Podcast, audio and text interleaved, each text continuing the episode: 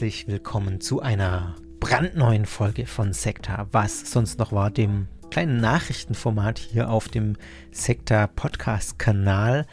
Heute haben wir den 29. September 2021 und ich habe ein, eine kleine Folge für euch mit meinem Lieblingsthema Olaf Latzel, dann eine, einen kurzen, äh, kurzen News-Schnipsel zu der organischen Christusgemeinde, äh, organischen Christusgeneration, Entschuldigung, kurzer Blick auf ähm, einen, den Mord aus Hanau, der vor 30 Jahren passiert ist, zu dem ich auch schon eine Folge gemacht habe.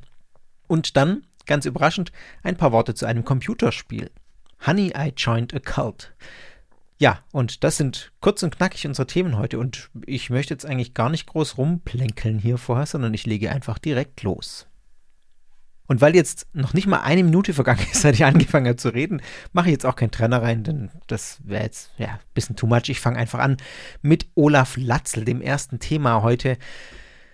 Ja, ähm, wer diesen Podcast schon länger hört, der weiß, dass ich schon ein paar Mal was zu Olaf Latzel gesagt habe und dass ich mit Herrn Latzel so meine Probleme habe.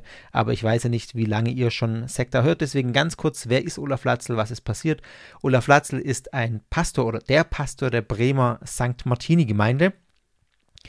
Er ist ein sehr konservativer Pastor, evangelikal bezeichnet er sich selbst und er wurde im vergangenen November vom Amtsgericht Bremen wegen Volksverhetzung zu einer Geldstrafe verurteilt ich glaube, es waren so 8100 Euro, 90 Tagessätze an 90 Euro, irgendwie sowas. Ähm, also noch unterhalb der Grenze, dass man irgendwie vorbestraft ist, wenn ich das richtig weiß. Nach Auffassung des Amtsgerichtes damals hat Latzel in einem ähm, sogenannten Eheseminar, das kurzzeitig auf YouTube veröffentlicht war, im Oktober 2019 zum Hass gegen Homosexuelle angestachelt. Das Urteil ist noch nicht rechtskräftig, denn Latzel hat äh, Berufung eingelegt und äh, äh, dieses Urteil angefochten sozusagen und bis zu einer endgültigen Entscheidung ist es so, dass Latzl ihn dann, dass, dass die Kirchenleitung in Bremen Latzl kurzzeitig dann auch vom Dienst enthoben hatte äh, und ein Disziplinar Disziplinarverfahren äh, ruht. Äh, das gab es tatsächlich auch vorher schon vor dem Urteil. Das äh, wurde dann einfach in Ruhestand versetzt, sozusagen das Verfahren, bis das Urteil da ist. Das heißt, das Disziplinarverfahren, wenn ich das richtig weiß, müsste eigentlich nach wie vor ruhen, bis das Urteil dann rechtskräftig ist. Latzel hat gegen die vorläufige Amtsenthebung oder Dienstenthebung ähm, Einspruch eingelegt bei der Disziplinar Disziplinarkammer der bremischen Landeskirche und ähm, da hat man sich dann irgendwie auch geeinigt, sodass Latzel jetzt dann tatsächlich ähm, meines Wissens weiter äh, oder wieder predigt und wieder seinen Dienst als Pastor ausübt. Genau. Und das Berufungsverfahren läuft nach wie vor. Und da äh, hat man der Dinge sozusagen und ähm, Latzel schaut, was dabei rauskommt, beziehungsweise nicht nur Latzel, sondern noch ein paar Leute mehr.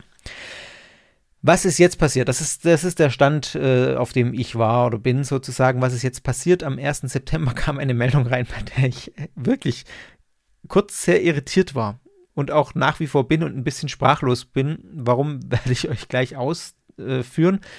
es ist so, dass ähm, für diese Berufungsverhandlung jetzt äh, gegen Latzel ein Gutachter bestellt wurde. Ein theologisches Gutachten wurde in Auftrag gegeben vom Landgericht selber. Der Sprecher des Landgerichtes hat gesagt, dass das Gericht ähm, den Theologieprofessor Christoph Rädel von der Freien Theologischen Hochschule Gießen beauftragt habe, zu prüfen, ob Latzels Aussagen über Homosexualität und Gender noch von der Bibel gedeckt seien.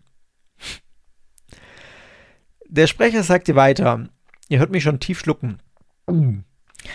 Der Sprecher hat weiter gesagt, sollte der Gutachter zu dem Schluss kommen, dass die Aussagen der Bibel entsprechen, sei dies eventuell im Sinne der Religionsfreiheit höher einzuschätzen als eben das Urteil wegen Volksverhetzung, so verstehe ich das.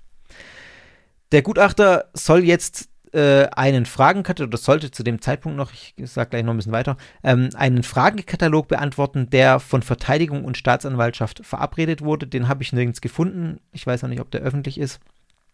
Und dieser Fragenkatalog sollte neben einer Exegese, also einer Frage der Auslegung der Bibel, auch die Frage beantworten, äh, was diese Bibelexegese für die tägliche Arbeit eines Pastors oder einer Pastorin bedeutet.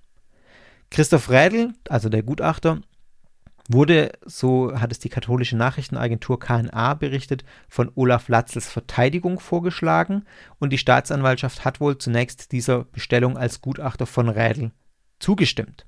Also man hat tatsächlich wohl erstmal gesagt, ja, das ist okay, dass der das macht. Eine Woche später dann, nachdem es einige Proteste gab, ich sag da, wie gesagt, gleich mehr dazu. Eine Woche später gab es dann wohl doch einen Befangenheitsantrag der Staatsanwaltschaft und die Staatsanwaltschaft hat dann beantragt beim Gericht, den Gutachter wegen Befangenheit abzulehnen. Ich weiß jetzt ehrlich gesagt nicht, ob das schon passiert ist oder ob noch dieser Status der dieses Antrags einfach vorliegt oder wie ich kenne auch da die rechtlichen Schritte zu wenig, ob da das Gericht dann trotzdem sagen kann, wir nehmen ihn, obwohl die Staatsanwaltschaft sagt, der ist doch offensichtlich befangen. Also ich, ich stehe diesem Ganzen sehr, sehr sprachlos gegenüber und ich finde, ist schon irgendwie auch, ja, man weiß nicht, ob man Skandal nennen kann, aber ich, ich finde es sehr krass, was da passiert oder dieses Vorgehen. Ich möchte es mal in drei Schritten aufdröseln und sagen, warum. Die drei Schritte sind folgende. Der erste, die Frage, wer ist denn eigentlich Christoph Reidel? Die zweite Frage, warum ist es eigentlich, ich sag mal so, Bullshit, zu dem Thema einen Gutachter zu befragen? Und die dritte, warum ist es Bullshit, zu dem Thema überhaupt Gutachter zu befragen? Also, ich fange mal an. Wer ist Christoph Reidel? Christoph Rädl erstmal ist Mitglied der Methodistischen Kirche. Er ist Professor für systematische Theologie an der Freien Theologischen Hochschule in Gießen. Und die Freie Theologische Hochschule in Gießen ist eine Hochschule mit einem explizit evangelikalen evangelikal-konservativen Profil, die sehr, sehr konservative Auffassungen vertritt. Das ist also keine staatliche Uni und das ist keine Uni, an der normalerweise die Pastorinnen und Pastoren oder Pfarrerinnen und Pfarrer in den Landeskirchen Theologie studieren. Der Abschluss wird von den, meines Wissens von allen Landeskirchen, wird so ein Abschluss an einer freien theologischen Hochschule nicht anerkannt äh, als ausreichend dafür, Pfarrerin oder Pfarrer zu werden. Also die Freie Theologische Hochschule in Gießen bildet in einem bestimmten Profil aus, mit einem bestimmten Profil aus und wendet sich in ihrem Ausbildungsverständnis auch ganz explizit in vielen Punkten bewusst gegen die Theologie, die an Universitäten äh, gelehrt wird. Also, weil die als, ich sag's mal, in den Plattenkategorien als viel zu liberal gesehen wird. Es werden solche Dinge wie die historisch-kritische Bibelauslegung, also der Versuch, die Bibel in ihrem historischen Kontext zu sehen, mit verschiedenen Aspekten, mit äh, literaturwissenschaftlichen ähm, Methoden daran zu gehen und äh, verschiedene Schichten der Entstehung der Bibel auch auseinanderzunehmen und zu verstehen. Das wird abgelehnt an solchen Ausbildungsstätten in der Regel ähm, und an der FTH Gießen ganz bestimmt, weil das eine sehr eine Hochschule ist mit so einem sehr konservativen Profil. Rädel ist zudem also er kommt von so einer Hochschule, ist er Professor, wo man schon eine bestimmte Voraussetzung erfüllen muss, um da überhaupt Professor zu werden, muss man eine bestimmte Glaubensvoraussetzung ähm, erstmal erfüllen, äh, in eine bestimmte Richtung passen sozusagen. Und Reidel ist jetzt auch keiner, von dem man nicht wüsste, was er zum Thema Homosexualität sagt. Also es ist nicht so, dass er da noch nie was dazu gesagt hat, sondern Rädel steht eindeutig mit Latzel auf einer Linie und im gleichen Lager wie Latzel.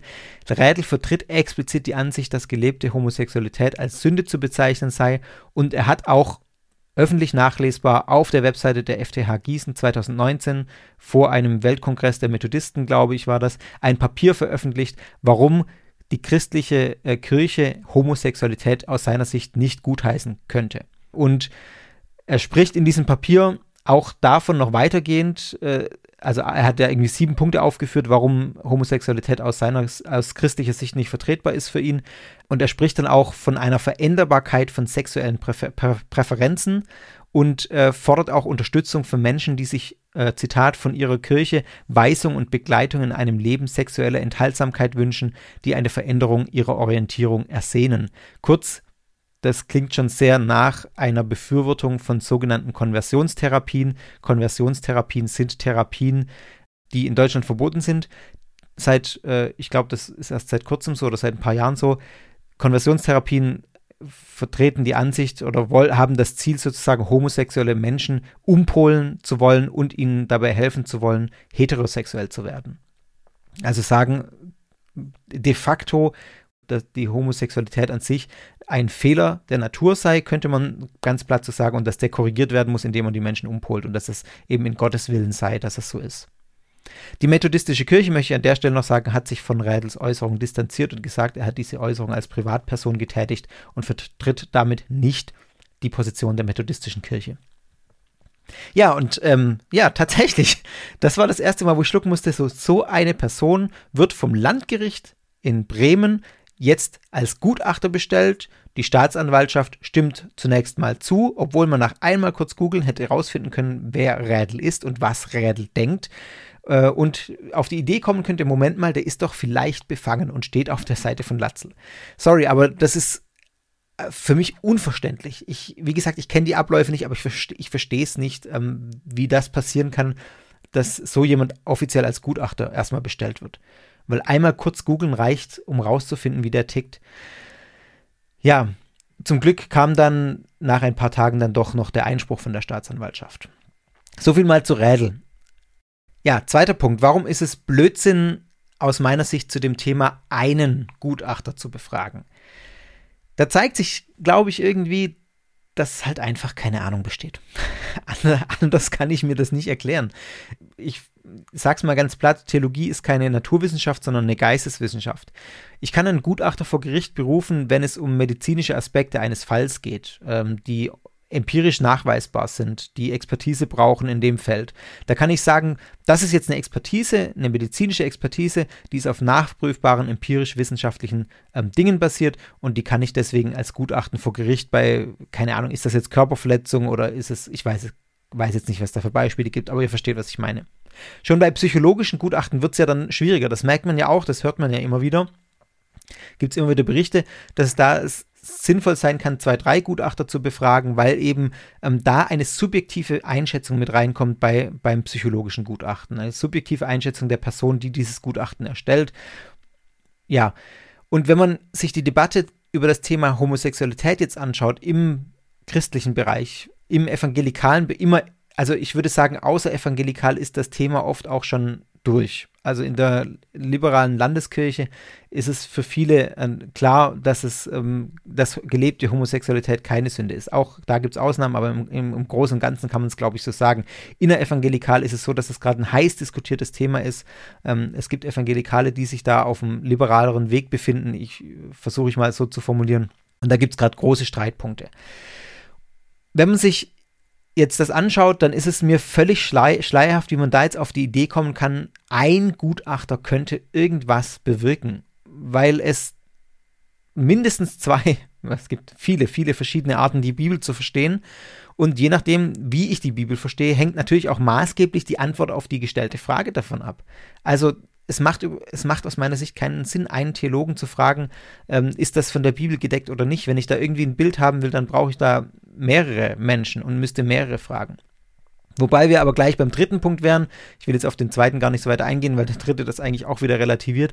Es ist vollkommener Blödsinn meines Erachtens, ich muss es so klar sagen, es ist wirklich Blödsinn, zu dem Thema, zu dieser Fragestellung überhaupt einen Gutachter, einen theologischen Gutachter zu befragen ich habe mich da tatsächlich gewundert und ich verstehe es nicht, wie man auf die Idee kommt, ähm, dass man das macht. Selbst wenn man 20 Gutachter bestellt hätte, wäre es immer noch Blödsinn. Warum? Ganz einfach deshalb, weil es keinerlei, also wirklich keinerlei Auswirkung auf das Urteil haben sollte, was die Bibel zum Thema Homosexualität sagt. Die Begründung des Gerichts, äh, hat ein Gerichtssprecher gesagt, ist folgende, ich zitiere das mal, bei der juristischen Beurteilung, ob Latzels Äußerungen den Tatbestand der Volksverhetzung erfüllten, müsste das, müsse das Grundrecht der Religionsfreiheit beachtet werden. Das hat ein Sprecher des Landgerichts gesagt. Und ich sage, nein. Selbst wenn man das so eindeutig aus der Bibel herausliest, wie Latzel das macht, halte ich für falsch, habe ich schon oft gesagt, hier nicht der Punkt. Selbst wenn am Ende irgendein Gutachten sagt, ja, die Aussagen, die Latzel macht, sind von der Bibel gedeckt, ganz ehrlich, Nee, dann sollte der Typ trotzdem wegen Volksverhetzung verurteilt werden, wenn das Gericht sagt, es ist Volksverhetzung. Die Religionsfreiheit ist ein Grundrecht, ja, aber das findet doch seine Grenzen in den Grundrechten anderer Menschen, wie zum Beispiel der Menschenwürde von in diesem Fall homosexuellen Menschen, wo das Gericht gesagt hat, Latzel hat zum Hass gegen die, diese Menschen aufgestachelt und damit ihre Würde verletzt. Und da ist es doch völlig egal, wirklich völlig egal, ob irgendjemand gegen andere Menschen hetzt und das aus einem Glaubensgrund Glaubensmotiv heraustut oder aus sonst irgendeinem Motiv. Um das nochmal an einem anderen Beispiel zu verdeutlichen. Wenn man den Holocaust leugnet zum Beispiel oder gegen Juden hetzt, dann ist es doch auch da völlig egal, aus welchem Motiv heraus man das tut. Ob man sagt, ja, äh, sorry, meine heilige Schrift sagt mir halt, dass ich das tun muss, das steht da so. Das ist doch einfach Blödsinn. Es ist trotzdem Volksverhetzung und es ist trotzdem die Leugnung des Holocaustes und es ist trotzdem äh, rechtlich nicht oder es ist trotzdem nicht in Ordnung. Es ist verboten und äh, berührt eben die Grundrechte anderer Menschen. Deshalb ist es auch bei Latzel meines Erachtens völliger Blödsinn, jetzt hier mit einem Gutachten irgendwie die Religionsfreiheit mit ins Spiel zu bringen. Entweder er hat gehetzt, wie das Gericht in erster Instanz ja so gesehen hat, oder er hat nicht gehetzt. Und in beiden Fällen ist es vor einem säkularen Gericht völlig wurscht, was die Bibel dazu sagt. Das ist egal. Und ähm, das sehen übrigens nicht nur ich so. Also ihr kennt mich ja, ihr kennt meine Einstellung dazu. Ich bin da nicht alleine. Der Kirchenrechtler Hans-Michael Heinig zum Beispiel aus Göttingen, Professor für Kirchenrecht, hat sich äh, genau in diese Richtung auch öffentlich geäußert, als das mit diesem Gutachten bekannt wurde. Der war, glaube ich, genauso befremdet, wie ich das gerade hier jetzt formuliert habe. Er hat das Ganze auch als einen befremdlichen Vorgang bezeichnet. Und weiter, ich sage euch noch ein Zitat von ihm, was die Bibel wirklich sagt, ist im säkularen Rechtsstaat nun wirklich keine sinnvolle Frage für ein Gerichtsgutachten. Und das ist genau das, was ich auch nochmal unterstreichen möchte, weshalb ich da auch so ratlos davor stehe und frage, wie man als Gericht überhaupt die, auf die Idee kommen kann. Und Heinig ist da auch nicht der Einzige, er ist eine von vielen Stimmen aus den Reihen der Kirche, die das Ganze wirklich mit, mit Befremden beachten und mit, mit Unverständnis. Also ich bin doch schon einigermaßen irritiert über das, was da passiert ist und ich hoffe doch, dass uns das in diesem Berufungsverfahren jetzt noch verschont bleibt und da irgendwie, ja, äh, das vernünftig weitergeht, sage ich mal. So, das war auch schon äh, mein Rant für dieses Mal über Olaf Latzel. Nee, nicht direkt über Olaf Latzel, da kann er jetzt gerade nichts, obwohl ich weiß ja nicht, wie die Verteidigung damit reingespielt hat, weiß jetzt nicht, wie Latzel da seine Finger im Spiel hatte, aber auf jeden Fall, äh, ja, ich hake das Thema für diese Folge damit ab.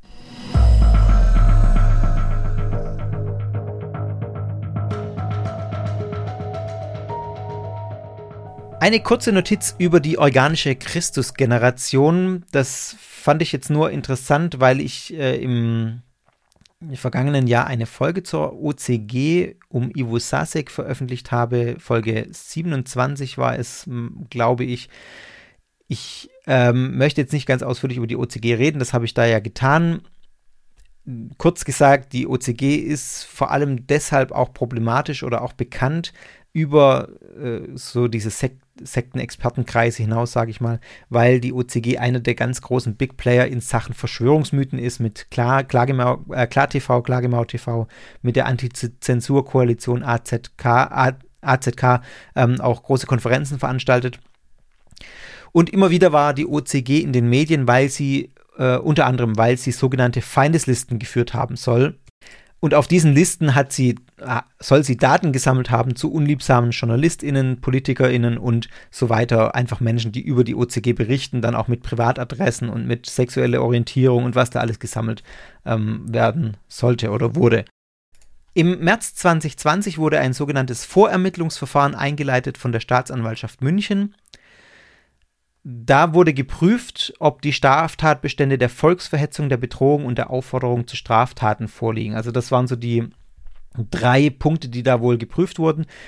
Und jetzt hat die Augsburger Allgemeine Zeitung nachgefragt bei der Generalstaatsanwaltschaft, wie es denn aussieht mit diesem Verfahren. Und es stellt sich raus, dieses Verfahren wurde heimlich still und leise eingestellt im Januar 2021. Begründung, äh, so wird zitiert die Augsburger Allgemeine Zeitung die Staatsanwaltschaft, im Ergebnis haben sich keine ausreichenden Anhaltspunkte für, für ein verfolgbares, strafbares Verhalten ergeben. Entsprechend musste Anfang Januar 2021 von der Einleitung eines Ermittlungsverfahrens abgesehen werden. Also es wird nicht gegen die OCG ermittelt. Ähm, die Hürden hängen, so sagt die Sta äh, Generalstaatsanwaltschaft, hoch, zu hoch sozusagen. Und man konnte offenbar keine Dinge finden in den Recherchen. Es gab wohl Gespräche mit Aussteigern, es gab Internetrecherchen, es gab ähm, keine Anhaltspunkte darauf, dass diese Straftatbestände äh, ausreichend erfüllt sind, ähm, dass man ein Ermittlungsverfahren einleiten könnte. Kann ich nicht beurteilen, äh, das nur als, als Info sozusagen oder als Notiz, dass die OCG jetzt raus ist aus irgendwelchen drohenden Ermittlungsverfahren. Ganz abgesehen davon heißt es natürlich nicht, dass die Gruppe nicht unproblematisch ist. Wen das genau interessiert, warum ich das so sehe, warum ich die OCG für eine ganz problematische Gruppe halte, äh, hört euch bitte Folge 27 an, da sage ich das in, in, einer sehr ausführlichen Art und Weise. Ganz kurz gesagt ist die OCG aus meiner Sicht nicht nur eine enorm autoritär geführte Gruppe mit Ivo äh, Sasek als, als Kopf, ähm, eine Gruppe, die mit Aussteigern bricht, die Aussteiger verteufelt, äh, die mit Sasek auch einen Führer hat, der zum Beispiel auch das Schlagen von Kindern gut heißt. Und nicht nur in diesem Rahmen halte ich die OCG für eine hochproblematische Gemeinschaft, für das Individuum oder für Familien, auch zunehmend für die Gesellschaft. Und das liegt an den Aktivitäten, die ich gerade vorhin schon angesprochen habe, ähm, dass die OCG ja extrem daran beteiligt ist, Verschwörungsmythen ähm, zu verbreiten, das auch sehr professionell tut mit KlarTV, mit der AZK. Und ich halte solche Verschwörungsmythen wirklich für Gift in unserer Gesellschaft und ich be betrachte das mit sehr großer Sorge und muss sagen, manchmal auch Angst, wenn ich mir das so angucke. Und da die OCG da so eine große Rolle spielt, ja, sehe ich das einfach aus als eine sehr problematische Gemeinschaft an. Ganz unabhängig davon, ob die äh, Staatsanwaltschaft da jetzt Ermittlungen einleitet oder nicht.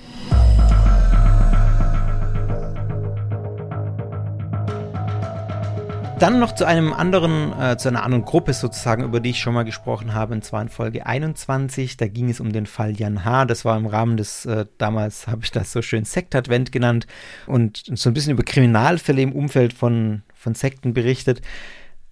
Da ging es um einen kleinen Jungen, der vor 30 Jahren ums Leben gekommen ist. Und zwar am 17. August 1988. Damals ist der vierjährige Jan H. erstickt in einem Sack und ähm, er und seine Mutter waren Teil einer Gruppe oder einer sogenannten Sekte um das selbsternannte Medium Sylvia D. Jan H. war zum Zeitpunkt seines Todes in der Obhut von Sylvia D. und sie hat wohl in ihm den Antichristen gesehen und eine Wiedergeburt Hitlers. Also sie hat ihn verteufelt, diesen Jungen, und ähm, hat auch solche Dinge gesagt, ja, den wird der, der alte Herr schon bald holen, also Gott wird ihn bald zu sich holen, also hat schon seinen Tod mehr oder weniger angedeutet. Und sie soll den Jungen, der in einem Sack gesteckt ist, bis über den Kopf eingeschnürt war, dann seinem Schicksal überlassen haben ähm, und der sei schließlich an seinem Erbrochenen gestorben, obwohl sie das bewusst sozusagen mitbekommen habe. Ähm, das Hanauer Landgericht hat damals hat die, die mutmaßliche Sektenchefin wegen Mordes zu lebenslanger Haft verurteilt. Das ist jetzt ungefähr ein Jahr her. Und jetzt hat Mitte September der Prozess gegen die Mutter dieses Jungen begonnen. Die Mutter wurde festgenommen, einen Tag, glaube ich, war das, nachdem das Urteil gegen Sylvia D. damals gefällt wurde. Und zunächst war sie, äh, war der Haftbefehl auf sie wegen des Verdachts auf Beihilfe zum Mord ergangen. Jetzt gab es allerdings dann Ermittlungen und man ist jetzt zu der rechtlichen Bewertung gelangt, dass man, dass das wohl ein möglicherweise mutmaßlich sozusagen ein gemeinschaftlich begangener Mord war. Also die, die Stufe wurde erhöht sozusagen, der Vorwurf wurde verschärft. Jetzt wirft man ihr offenbar vor, dass sie selbst ihren Sohn verschnürt haben soll in dem Sack und ihn dann Sylvia D. übergeben habe und ihn in ihre Obhut äh, überlassen habe, obwohl sie wusste, wie Sylvia D. über diesen Jungen denkt. Die Frau hat zu Prozessauftakt die Vorwürfe von sich gewiesen und gesagt, sie habe den Jungen nicht verschnürt und Sylvia D. überlassen. Das war auch schon die kurze Notiz zu diesem Fall. Tatsächlich, auch da bleibe ich für euch dran. Ich hoffe sehr, dass natürlich hier Licht ins Dunkel gebracht werden kann, dass auch dieser Prozess äh, ja alle möglichen Mittel ausnutzt, um äh, festzustellen, was wirklich passiert ist, wie es ja bei Sylvia D. auch da war und dann letztlich zu dieser lebenslangen Haft geführt hat. Ich stelle mir allerdings vor, dass die Ermittlungen in so einem Fall, der so lange zurückliegt, extrem schwierig sind. Also die Zeugenaussagen sind nach, nach so vielen Jahren natürlich auch nur noch sehr äh, vage oder sehr schwer wirklich nachzuvollziehen, ob die noch korrekt sind. Also ja, das ist einfach 30 Jahre ist eine lange Zeit und ich hoffe, dass da irgendwie Gerechtigkeit geschieht. Wenn sie schuldig ist, dann soll sie dafür auch verurteilt werden. Ja, aber das werden wir sehen, wie das aussieht. Ich glaube, es sind so 14 Prozesstage angesetzt und das wird sicherlich noch ein paar Monate sich hinziehen, bis da was bei rauskommt. Aber das werde ich euch dann auch hier im Rahmen von was sonst noch war mitteilen.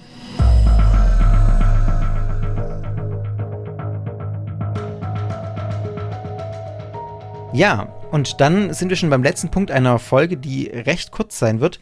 Das ist tatsächlich dem geschuldet. Ich habe das jetzt, ich wusste, weiß auch immer nicht genau, wie lang die Folgen vorher werden, aber es war schon klar, dass die heute ein bisschen kürzer wird, kürzer wird.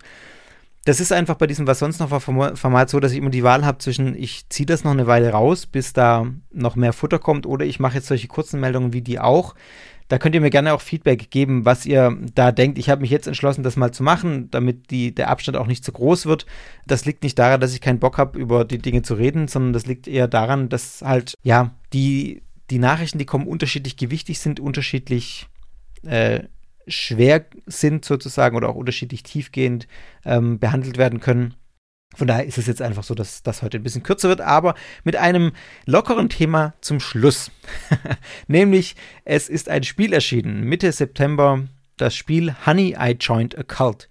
Ein Spiel in einer, wie hieß das so, ja, so ein bisschen Beta-Phasenmäßig, so eine Vorabveröffentlichung.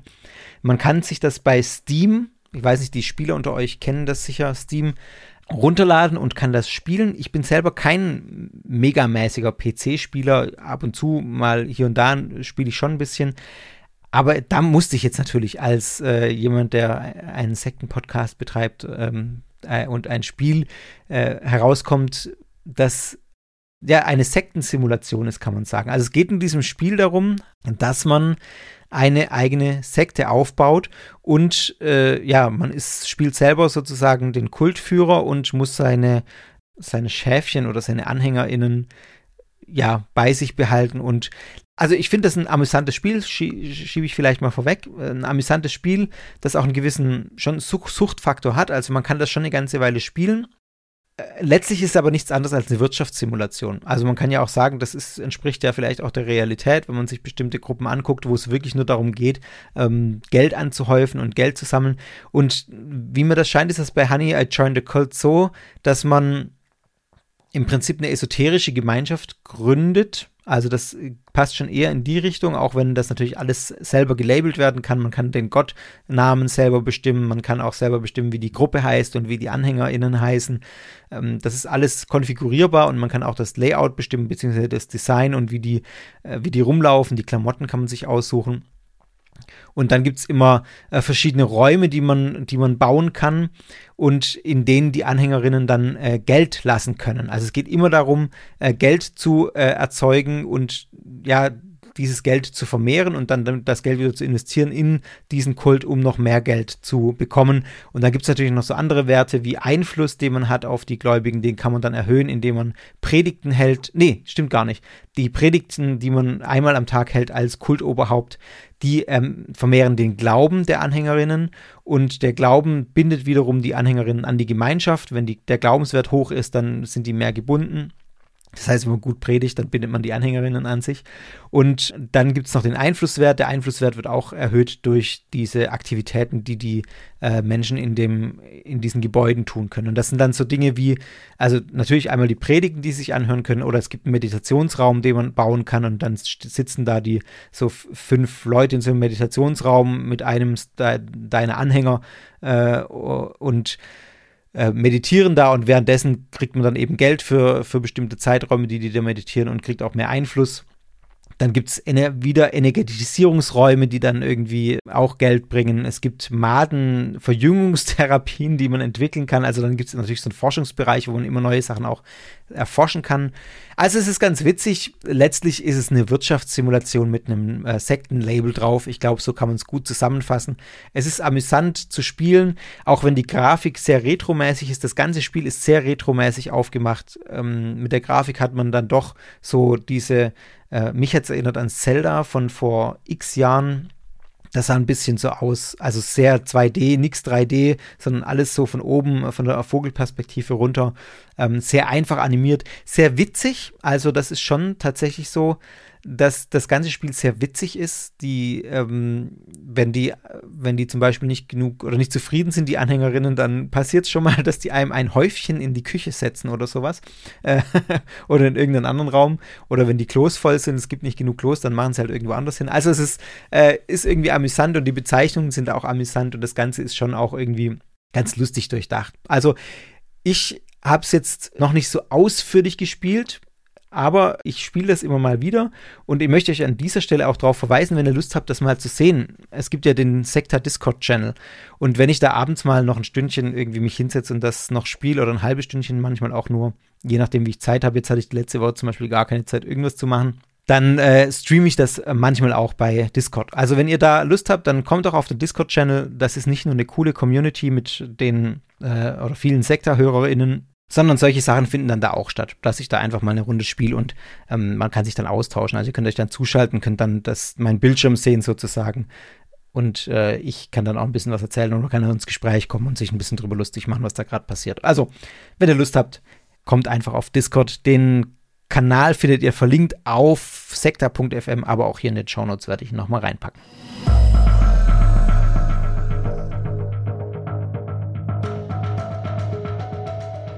Und so sind wir am Ende einer der kürzesten, was sonst noch mal folgen, wenn ich das richtig im Kopf habe. Aber so be it. Danke dafür, dass ihr jetzt auch heute wieder mit dabei wart. Ganz herzlichen Dank für euren Support an der Stelle mal noch. Sekta Plus äh, hat ja angefangen Anfang September. Das freut mich sehr. Da sind schon einige mit dabei, ähm, die ein Sekta Plus Abo abgeschlossen haben, den exklusiven Sekta Plus äh, Backstage-Bereich betreten haben sozusagen und da jetzt jeden Monat eine Backstage-Folge bekommen in ihrem persönlichen Plus-Feed. Drei Folgen sind da tatsächlich schon erschienen. Das heißt, es gibt schon ein bisschen Bonusmaterial für die, die sich entscheiden, mich jetzt zu unterstützen und dabei mitzuhelfen, diesen Podcast auf eigene Beine zu stellen und ihn weiterzuentwickeln und ähm, ja, mir einfach zu helfen, dass ich da wirklich Arbeit, mehr Arbeit reinstecken kann. Eure Benefits sind nicht nur diese Plus-Folgen, sondern auch, ihr könnt auch ähm, meine Themenliste einsehen und sie bewerten, upvoten und downvoten, was euch interessiert bei Discord. Ihr könnt mir Ask Me Anything Fragen stellen und bekommt auch im Plusfeed dann äh, in regelmäßigen oder unregelmäßigen Abständen auch äh, Ask Me Anything Folgen. Und wenn ihr noch äh, euch für eine höhere Unterstützungsstufe entscheidet, bekommt ihr auch einen sogenannten Deep Dive Newsletter, mit dem ich sechsmal im Jahr ganz intensiv mit einem Thema auseinandersetzen werde. Also so Dinge wie Fanatismus oder äh, Endzeitglaube in problematischen Gruppierungen. Also so ein bisschen übergeordnete Metathemen zum Thema neureligiöse Bewegungen oder Sek sogenannte Sekten und das ein bisschen genauer beleuchten werde. Mein mittelfristiges Ziel ist es mit Sekta, dass ich es hinbekomme, zwei Folgen pro Monat zu produzieren. Eine, was sonst noch war, Folge und eine reguläre. Das wäre schon ziemlich nice, wenn ich sozusagen jetzt nicht unbedingt in zwei Wochen Rhythmus, aber zweimal im Monat was veröffentlichen könnte. Und äh, Sekta Plus ist ein erster Schritt dahin, dass das äh, ja möglich wird und ich freue mich, wenn ihr mich dabei unterstützt. Ansonsten folgt mir gerne auf Instagram, auf Twitter, auf Facebook, überall äh, und einfach, wenn ihr Sektor Podcast eingebt oder Sektor Podcast, dann findet ihr mich da und äh, könnt mir da in den sozialen Medien folgen. Wenn ihr Lust habt, kommt in die Discord Community ähm, und habt da mit uns äh, einen tollen Austausch. Und ansonsten bleibt mir jetzt eigentlich nichts mehr zu sagen, außer ciao und bis zum nächsten Mal bei Sektor.